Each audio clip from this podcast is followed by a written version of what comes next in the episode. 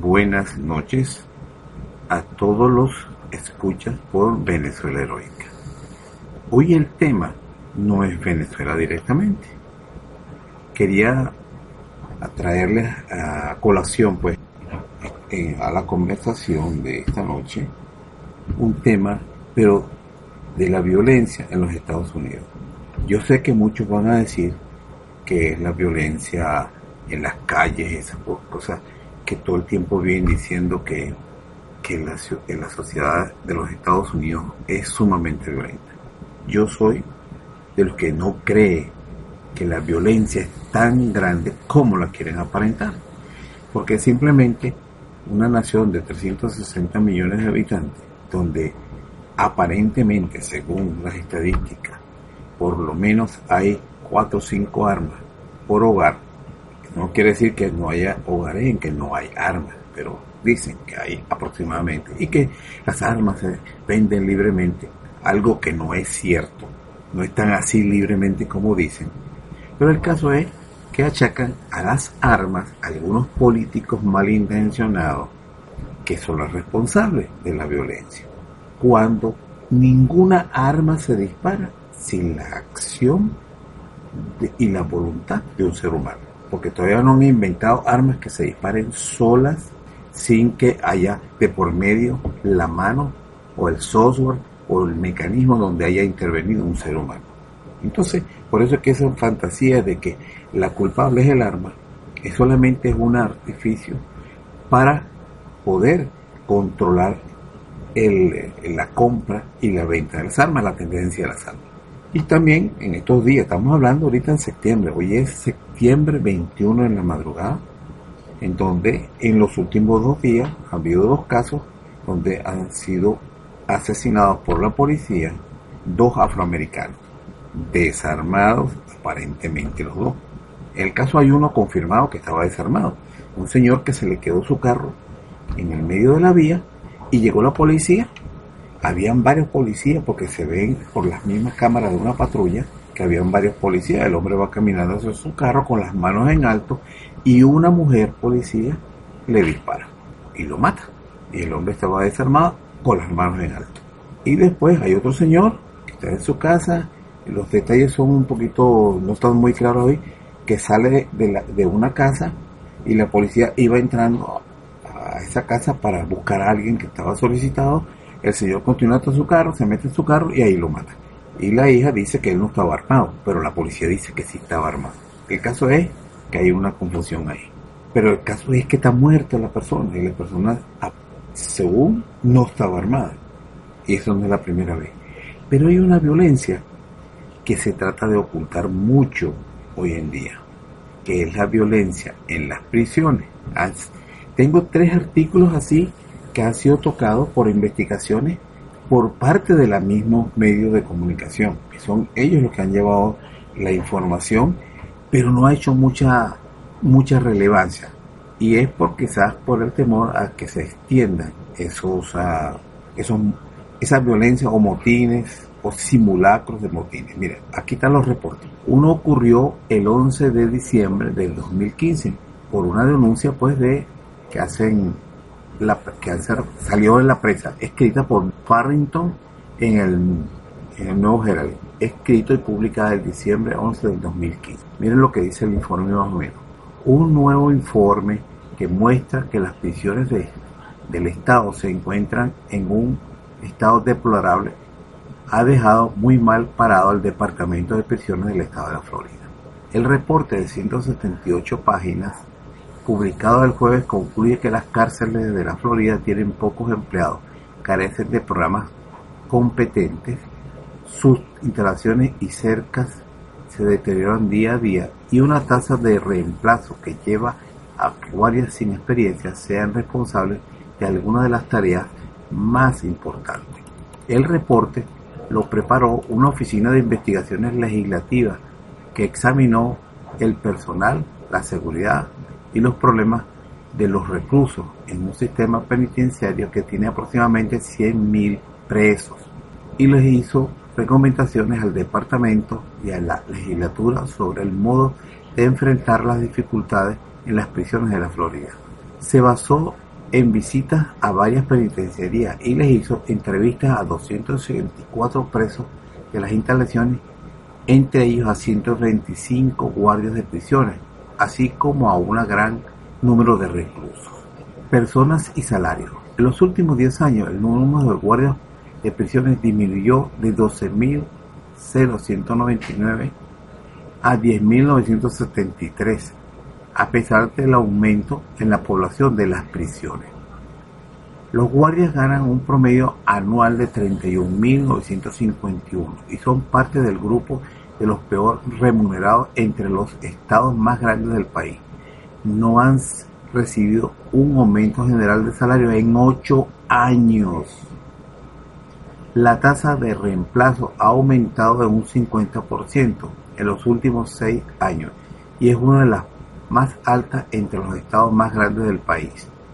La mitad de los guardias del departamento tienen menos de 3.1 años de experiencia. Esta cifra empeora en las instalaciones con más hacinamiento y dificultades en el estado. Los guardias de la prisión más grande de la Florida que están en Okeechobee Correctional Instituto tienen un promedio inferior a 10 a los 10 meses de experiencia por guardia, es decir, el promedio es de 10 meses, imagínense usted. Alrededor del 25% de los nuevos guardias dejan el departamento durante el primer año, en tanto que el 32% lo deja en los dos primeros años. Eso quiere decir que este año el departamento gastará 900 mil dólares en capacitar y entrenar guardias que renunciarán al trabajo dentro de dos años la seguridad. Con frecuencia en las instalaciones tienen un personal mínimo y a menudo los guardias son sacados de su trabajo para llevar a cabo otras labores secundarias. Por lo general ellos provocan que un guardia tenga la responsabilidad de vigilar o más de 100 reclusos. Con una supervisión limitada de los reos tienen frecuentes oportunidades de participar en actividades ilícitas hay cada vez más informes de delitos sexuales entre los reos. En una prisión de tamaño mediano hubo 147 reportes de actos lascivos cometidos por los reos hacia las guardias mujeres. Imagínense ustedes, un incremento de 100% de los últimos 5 años. El problema de las drogas, teléfonos celulares, armas y otros artículos de contrabando han empeorado debido a la falta de personal para registrar de forma adecuada a los reclusos, empleados y visitantes.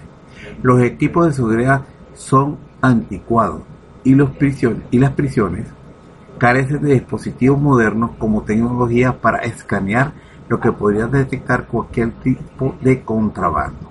A los prisioneros no se les permite fumar, sin embargo los empleados pueden llevar al trabajo una caja de cigarrillos diaria, lo que conduce al tráfico con los presos. Los cigarrillos se venden hasta en 10 dólares. Imagínese usted. El departamento no cuenta con suficiente personal asignado para investigar e identificar a los pandilleros que viven de las instalaciones, algo que causa que las actividades delictivas no puedan detectarse. Instalaciones. La edad promedio de las instalaciones excede los 30 años. Muchas cárceles están en muy mal estado, las instalaciones se revisaron, tienen años de abandonos.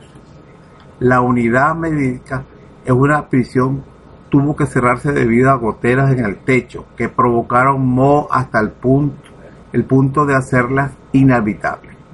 Las cercas están deterioradas, entre ellas una cerca electrificada que rodea una instalación de alta seguridad es obsoleta. El promedio de edad de los 3.000 vehículos del departamento es de 16 años y tienen alrededor de 160.000 millas. Casi todos los autobuses para el transporte de prisioneros pueden ser desechables y su promedio es de 300.000 millas. Imagínense. Programas para los reos. Los tres principales programas para los reclusos, educación vocacional y de tratamiento de consumo de drogas, tienen una capacidad combinada para albergar 13.637 prisioneros, lo que equivale al 14% de la población penal. Los programas ni se acercan a satisfacer las necesidades de la población penal. Debido a los problemas de personal, los reos se llevan programas a programas en los que a, menudo tienen que esperar áreas abarrotadas y confinadas hasta durante una hora, lo que les roba tiempo de enseñanza y crea una atmósfera que puede conducir a conductas negativas. Repuestos, respuestas del departamento, perdón. En la actualidad, el departamento está revisando el informe y busca incorporar la información y las recomendaciones del reglamento de nuestra iniciativa estratégica, dijo McKinley Lewis, de portavoz del Departamento de Prisiones de la Florida. Eso fue en abril, perdón, en diciembre 11. Ahora, en septiembre 8 del 2016, sale este otro reportaje por el Herald. Varias cárceles de Estados Unidos, en especial de la Florida, fueron escenarios de revueltas en relación a las malas condiciones de vida y violencia que sufren los presos. Según informe, el viernes el diario estadounidense Miami Herald, las autoridades penitenciarias del estado de la Florida declararon estado de emergencia para apaciguar las rebeliones. Una sublevación en la prisión de Help comenzó desde la noche del miércoles y duró hasta mañana del día siguiente y en ella participaron más de 400 presos. Tal como lo indica la fuente, el alzamiento dejó daños en casi todos los dormitorios de la cárcel, a pesar que, es, de que en el incidente nadie resultó herido, el Departamento de Correccionales de, de Florida declaró situación de emergencia ante el temor de que esa se expandieran los disturbios en otros presidios de la región y otros estados del país. En las cárceles de Estados Unidos se encuentran asignados más de 2.200.000 presos, muchos de ellos arrestados por crímenes de poca importancia o padecen de algún tipo de enfermedad mental. Urgen investigaciones de muertes sospechosas en las cárceles de la Florida, según el portal Hispan TV. Organizaciones pro derechos humanos instan a Washington a investigar estas muertes. Prosigue el mensaje o el reportaje. En el contexto, a las prisiones solamente les permiten salir de sus dormitorios a la hora del almuerzo debido a la falta de guardias para vigilarlo y encaran muchos obstáculos e inconvenientes en las actividades destinadas al aprendizaje de artes y oficios. El sistema penitenciario de la Florida alberga entre sus muros casos de corrupción, robo, violaciones de derechos humanos, brutalidad policial y abuso de presos. Y lo más grave es que las autoridades encargadas de investigar dicha situación se han dedicado a ocultarla. Prisiones y reuniones, sus operaciones sobre varios motines. El 13 de septiembre, otro reportaje del Herald.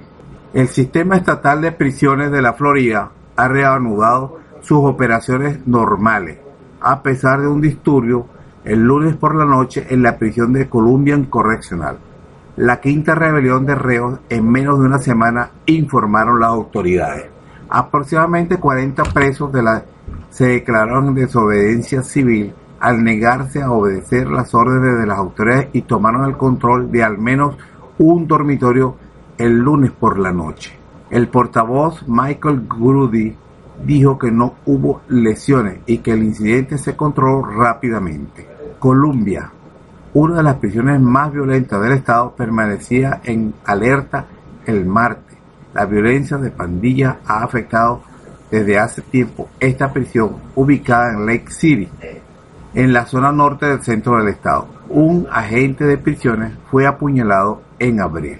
Desde el martes, los reos han causado problemas en otras cuatro prisiones, tales como la región de los Pantos del estado, Booth Annex Correctional, Mayo Correctional, Jackson Correctional, la rebelión más grave en Hall Correctional, donde 400 reos destruyeron el jueves varios dormitorios.